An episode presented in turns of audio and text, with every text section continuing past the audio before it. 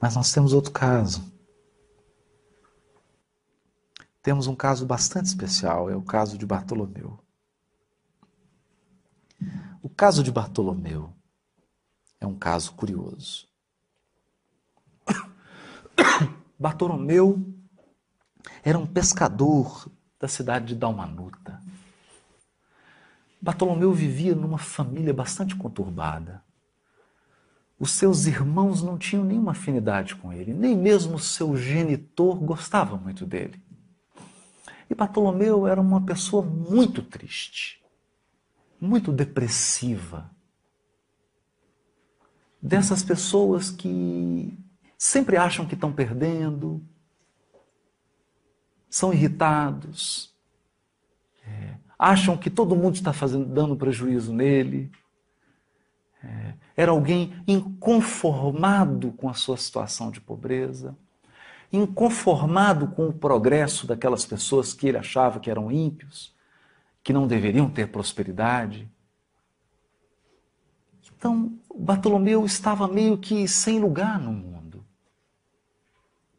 É, o seu desejo central, na verdade, isso fica revelado no capítulo 8 do livro Boa Nova, chamado Bom Ânimo. O desejo central de Bartolomeu era alcançar prosperidade. Ele não se conformava. Bartolomeu, psicologicamente, nos lembra aquele espírito que, numa encarnação anterior, teve muitas facilidades materiais e vem numa encarnação com pouquíssimos recursos. Então, esse espírito fica muito entristecido e com uma alta dose de revolta no coração. Ele não consegue se relacionar, ele está sempre incomodado, nada é suficiente, ninguém gosta dele, e ele assume uma atitude então que vai se fechando, se fechando. Quanto mais ele se fecha, mais as pessoas se afastam dele, mais o, o isolam e gera-se um ciclo vicioso de solidão, de tristeza, de depressão. E a pessoa vai entrando num caminho sem volta. Esse era o perfil de Bartolomeu. E ele então procura Jesus e começa a falar do crime, que o crime está se alastrando no mundo, que a maldade está crescendo, que está numa crise, que a moeda na Galiléia estava fraca, é, que os governantes romanos não estavam exercendo o seu mandato, estava tudo ruim. Pintou aquele quadro de tempestade, aquele quadro fechado, um tempo sombrio.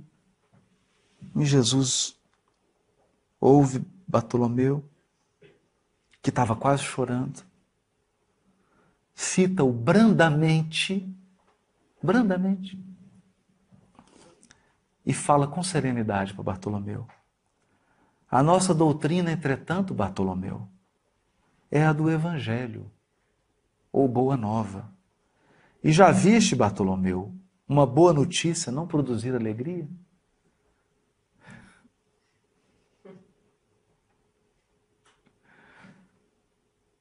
Fazes bem, conservando a tua esperança em face dos novos ensinamentos. Mas não quero senão acender o bom ânimo no espírito dos meus discípulos. Se já tive a ocasião de ensinar que o meu reino ainda não é deste mundo, isso não quer dizer que eu menospreze o trabalho de estendê-lo um dia aos corações que mourejam na terra. Achas então que eu teria vindo a este mundo sem essa certeza confortadora? Olha o que, é que Jesus está dizendo para ele, Bartolomeu. Você acha que eu teria vindo ao mundo se eu não tivesse a certeza que a terra vai se transformar em um paraíso. Você acha que eu teria vindo sem essa certeza?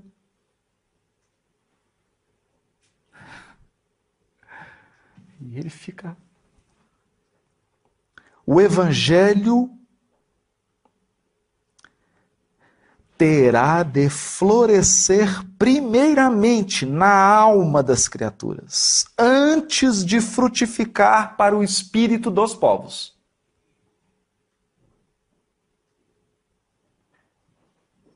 E é incrível porque hoje nós vemos espíritas que estão como Bartolomeu. Porque estamos vivendo a transição planetária. Então tá cheio de espírita Bartolomeu, deprimido, triste, achando que vai acabar tudo, meu Deus. Perdeu o controle. Existem só só 100 bilhões de sistemas solares na nossa galáxia. Só. E só existem 200 bilhões de galáxias, mas Deus perdeu o controle desse planetinho. Nesse universo gigantesco, aqui no planeta Terra, perdeu o controle. Está fora do planejamento.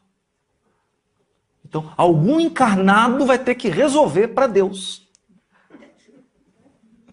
E ensinar para o Criador como é que faz. Porque, afinal de contas, nunca nenhum planeta nas 200 bilhões de galáxias passou pela transição planetária. É uma experiência nova para Deus. É o primeiro planeta em transição no universo infinito, desde que Deus criou, que é desde sempre. Entende? é o olhar Bartolomeu.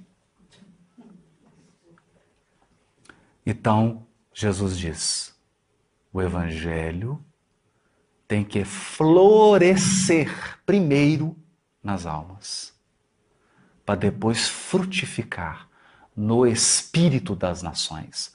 Nós não veremos Evangelho nas coletividades, nas nações enquanto as almas não forem evangelizadas. É por isso que o nosso trabalho é de evangelização de corações, não de multidões.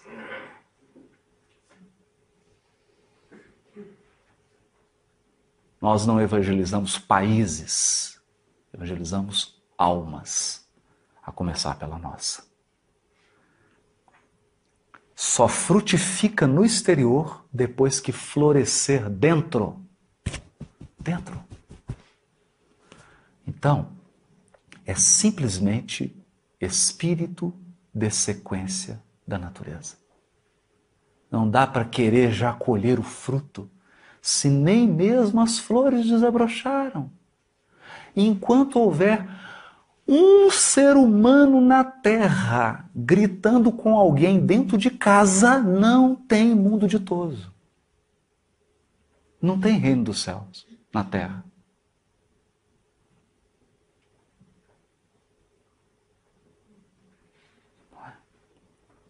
Enquanto houver um, um ser humano no planeta que não conseguir ser 100% honesto nos menores gestos da sua vida, no uso do papel higiênico num banheiro público que ele está sozinho, não tem reino dos céus.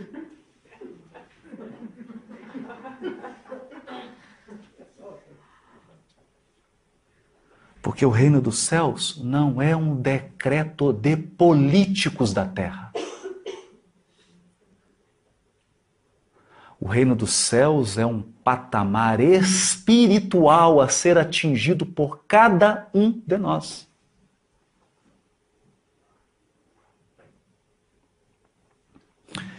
Bartolomeu ficou assustado. Né? Ficou bem assustado.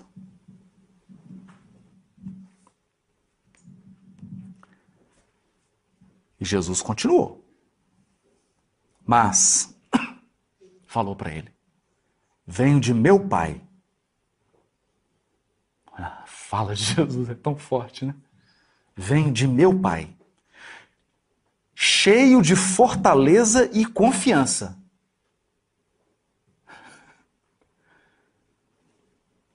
E a minha mensagem terá de proporcionar grande júbilo a quantos a receberem de coração.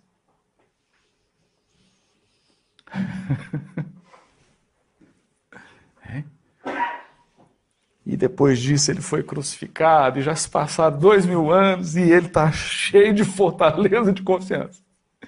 São dois mil anos. Porque são dois mil anos. Quantos anos os dinossauros andaram sobre a Terra? E o Cristo esperou até que tudo fosse resolvido. Até poder aparecer a primeira espécie humana, o primeiro modelo físico de corpo da espécie humana. Quantos bilhões de anos? Foi, aguardado um, um Homo sapiens com condições de pensar tem mais ou menos 200 mil anos. 200 mil anos. Isso não é nada. Nada. Isso é, isso é um segundo. E nós já estamos sem esperança. Perdendo o bom ânimo. Nós estamos perdendo o bom ânimo por causa das dificuldades dos últimos 10 mil anos. 5 mil anos. Ou pelas dificuldades que ainda enfrentaremos por alguns séculos.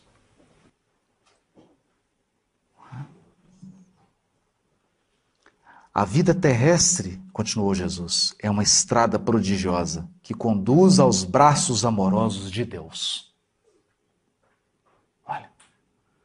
O trabalho é a marcha. A luta comum é a caminhada de cada dia. Os instantes deliciosos da manhã e as horas noturnas de serenidade são os pontos de repouso. Mas ouve-me bem: na atividade ou no descanso físico, a oportunidade de uma hora, de um de um leve aceno, de uma palavra humilde, é o convite de nosso Pai para que semeemos as suas bênçãos sacrossantas. Em vista dessas razões, observamos que os viajantes da terra estão sempre desalentados. Na obcecação de sua vontade própria, ferem a fronte nas pedras da estrada cerram os ouvidos à realidade espiritual, vedam os olhos com a sombra da rebeldia e passam em lágrimas, em desesperadas imprecações e amargurados gemidos, sem enxergarem a fonte cristalina, a estrela carinhosa do céu, o perfume da flor, a palavra de um amigo, a claridade das experiências que Deus espalhou para a sua jornada em todos os pontos do caminho. Olha, como se Jesus estivesse dizendo: Bartolomeu, é preciso aprender uma nova matemática. Uma nova matemática. A habilidade de somar dádivas nós esquecemos isso. Nós só sabemos somar dificuldades. Nós não conseguimos somar dádivas. Você pode fazer uma lista, fazer uma lista de tudo de bom que você tem na sua vida e de tudo de ruim vai ver que invariavelmente a lista das coisas boas são maiores que as coisas ruins. Com certeza. É porque não dá para ter tudo. Não dá para ter tudo. Então nós temos que nos desfazer de certas expectativas. É pueris. É o que Jesus dizia para ele. Ele, mestre, os vossos esclarecimentos dissipam os meus pesares, mas o Evangelho exige de nós fortaleza permanente? Jesus falou para ele assim: a verdade não exige, transforma.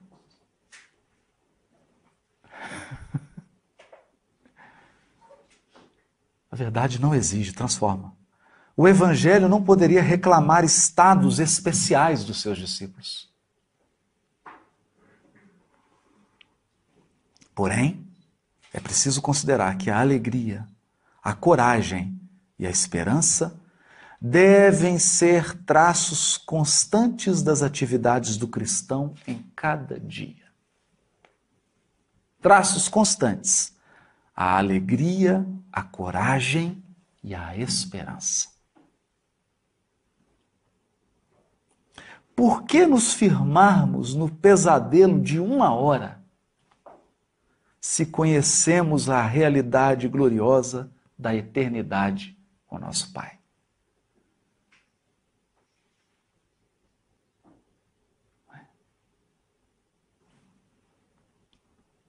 Aí ele se abre.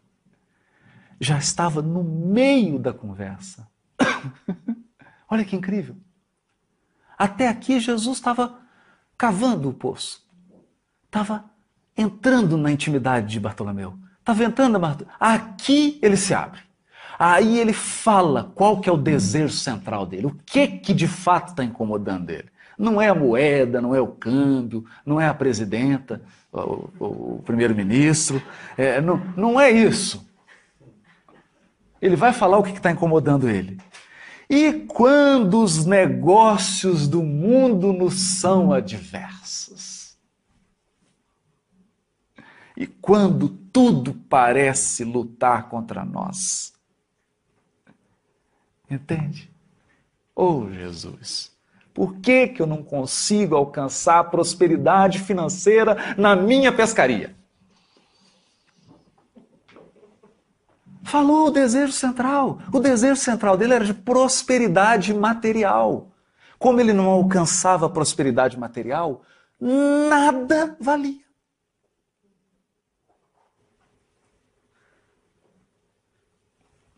Nada valia. E aí ele se transformava num turrão de cara fechada, mal-humorado, triste, dessas pessoas, que a gente chama que são coveiros, é a pessoa que você chega perto dela, três segundos depois você já está com vontade de chorar e fazer um velório.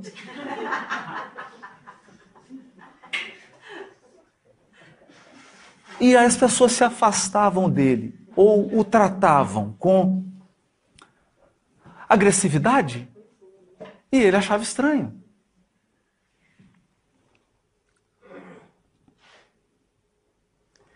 Jesus, todavia, como se percebesse inteiramente a finalidade de suas perguntas, esclareceu com bondade. Ou seja, Jesus sabia qual era o desejo central de Bartolomeu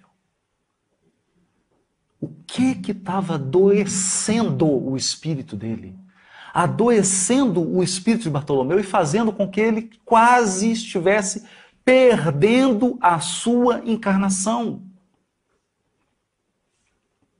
Porque quando nós falamos em Jesus, médico das almas, é para dizer o seguinte: uma doença da alma pode fazer você perder a sua presente existência.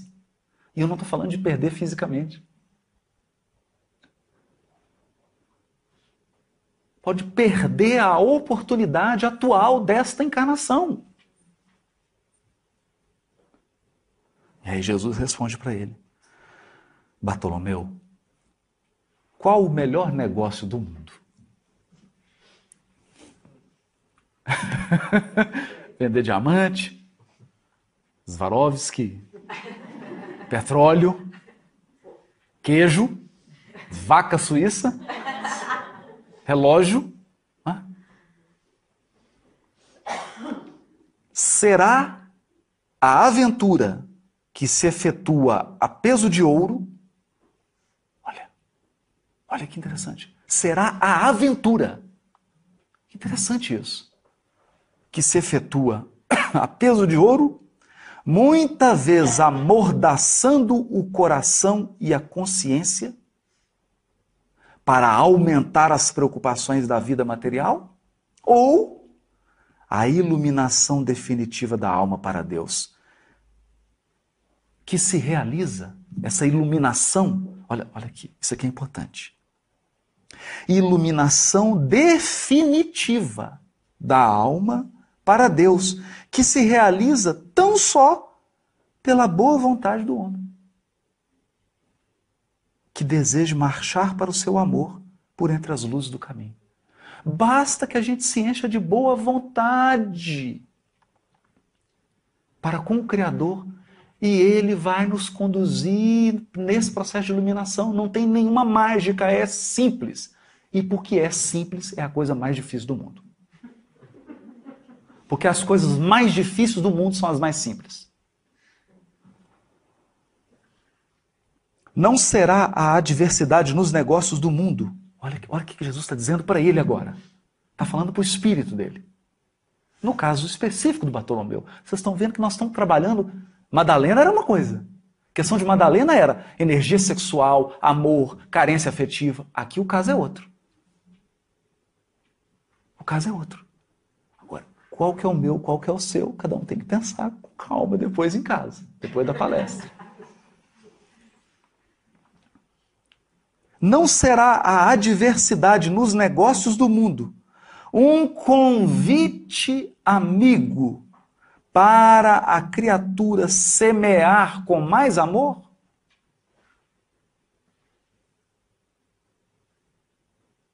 Porque se eu estou colhendo a diversidade, é porque a minha semeadura não foi boa. Então, se em alguma área da minha vida a resposta que eu estou obtendo da vida é adversidade, não será esse um convite para eu aprender a semear? Então, se a minha adversidade é na relação afetiva, conjugal, não será um convite para eu semear mais amor, para eu aprender a amar? Sair dessa postura do carente chorão e passar a amar, aprender a semear amor. Olha o que Jesus está dizendo para ele. Um apelo indireto que o arranque às ilusões da terra para as verdades do reino de Deus.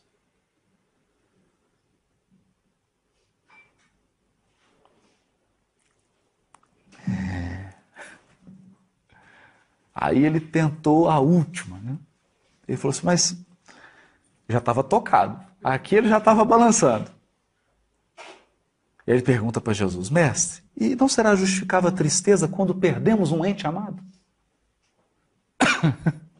Aí Jesus disse para ele, mas quem estará perdido se Deus é o Pai de todos nós?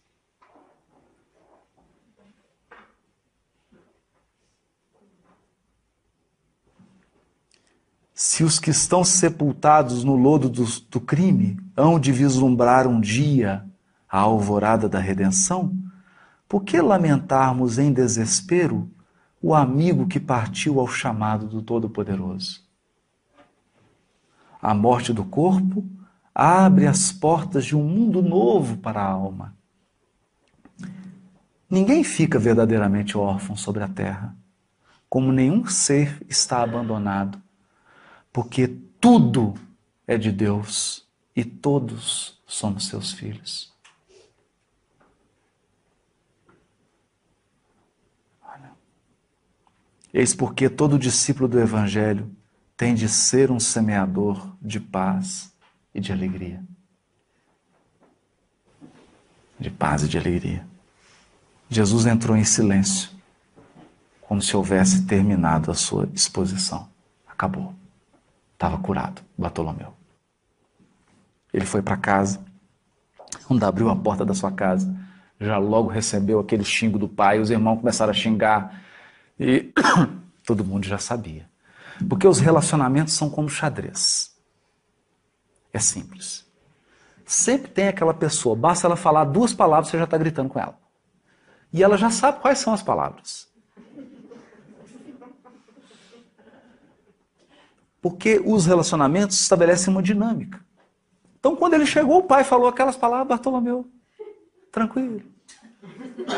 Aí o pai falou: e agora? Que peça que eu vejo? Não sei irritá-lo mais. Aí os irmãos falaram alguma coisa, ele não disse nada. Criticaram, falaram que ele era preguiçoso, ficava só conversando fiado com Jesus, em vez de cuidar da pescaria, entende? Entendem? Porque ele estava naquele circuito. Ele também estava vibrando naquilo. Agora ele saiu. Estava fora. Ficou tranquilo. Acordou no outro dia, cumprimentou. Sorrindo. Bom dia. O pessoal falou: esse homem está doente. Não estou acostumado, estou acostumado com ele triste, cara fechada, né? aquele sol, ele falando, ai, vida difícil, né? Aquele sol imenso, é, o tempo falou que vai chover, né? Vai nevar. Né? Ele deu bom dia, cumprimentou, foi, saiu cedinho, pescou, trouxe os peixes. A hora que ele foi vender os peixes dele para os mercadores, os mercadores já estão esperando, né? Que ele era reclamão, brigava. Ele, nada. Ah, nós vamos comprar por tanto. Ah, perfeito, está aqui o peixe. Ele falou, não, esse homem está doente. Esse homem mudou. Né? O que, que aconteceu com esse homem? Mas, na verdade, Bartolomeu havia sido curado. E aí diz Humberto de Campos,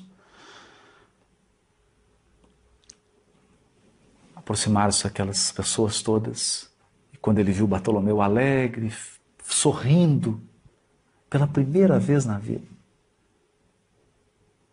Bartolomeu bem-humorado, Jesus contou uma pequena parábola em homenagem a ele.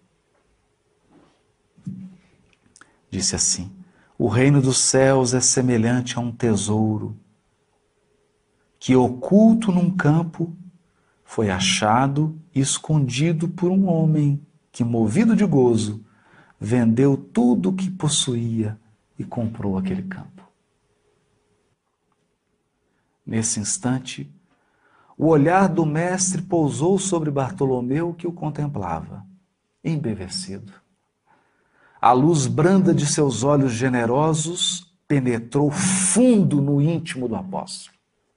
Olha o magnetismo do Cristo, pela ternura que evidenciava. E o pescador humilde compreendeu a delicada alusão do ensinamento, experimentando a alma leve e satisfeita, depois de haver alijado todas as vaidades de que ainda não se desfizera, para adquirir o tesouro divino no campo infinito da vida. Era mais uma cura de, de mais um, um apóstolo através dessa ação transformadora do Cristo. Eu vou citar só duas. Tem várias outras, tem com Simão Pedro, tem com Tiago, tem com Tadeu, tem com vários que procuraram o Cristo, vários apresentando processos mórbidos do espírito. Porque as doenças físicas não são tão difíceis assim, afinal de contas. Todos, todos vão ficar sem doença no dia que a gente desencarnar. Acaba todas as doenças físicas. Mas há processos insidiosos que se instalam na alma. Revolta, cobiça, indisciplina, falta de gratidão, ressentimento, ódio, incompreensão. São processos que instalam no espírito e provocam um conjunto de ações. E essas ações estabelecem vínculos espirituais. E por vezes nós gastamos várias existências para poder reparar esses vínculos que foram gerados por conta de um desejo central, mal conduzido. Um desejo central que nos, nos dominou, quando na verdade nós devemos ser os senhores dos nossos desejos. É por isso que, quando falamos em Evangelho à luz do Espiritismo, nós não estamos falando de um processo convencional religioso.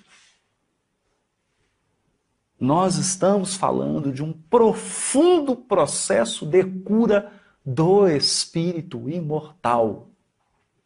Um processo de cura eficiente que pode resolver em alguns anos o que dezenas de existências não foram capazes de resolver.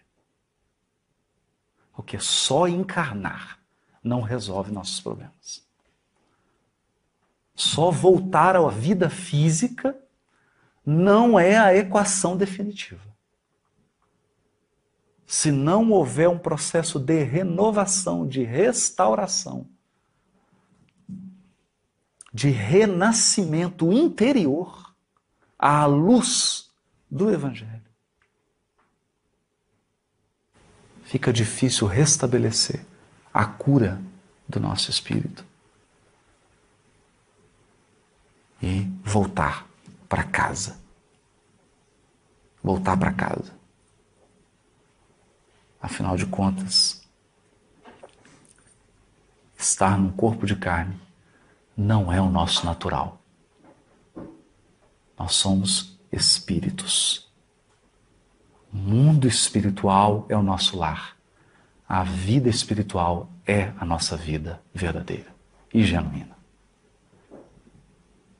Então, que as vibrações do Cristo, através das Suas palavras e dos seus ensinos, possam nos alcançar e fazer por nós o que fizeram com todos esses espíritos que encontraram Jesus. E não, não digamos, que não temos o Cristo diante de nós. Porque Ele está presente através das vibrações do seu poderosíssimo amor e do seu poderosíssimo pensamento, e, sobretudo, pelas palavras grafadas no seu Evangelho e agora nos ensinos do Consolador prometido. Muito obrigado pela atenção de todos.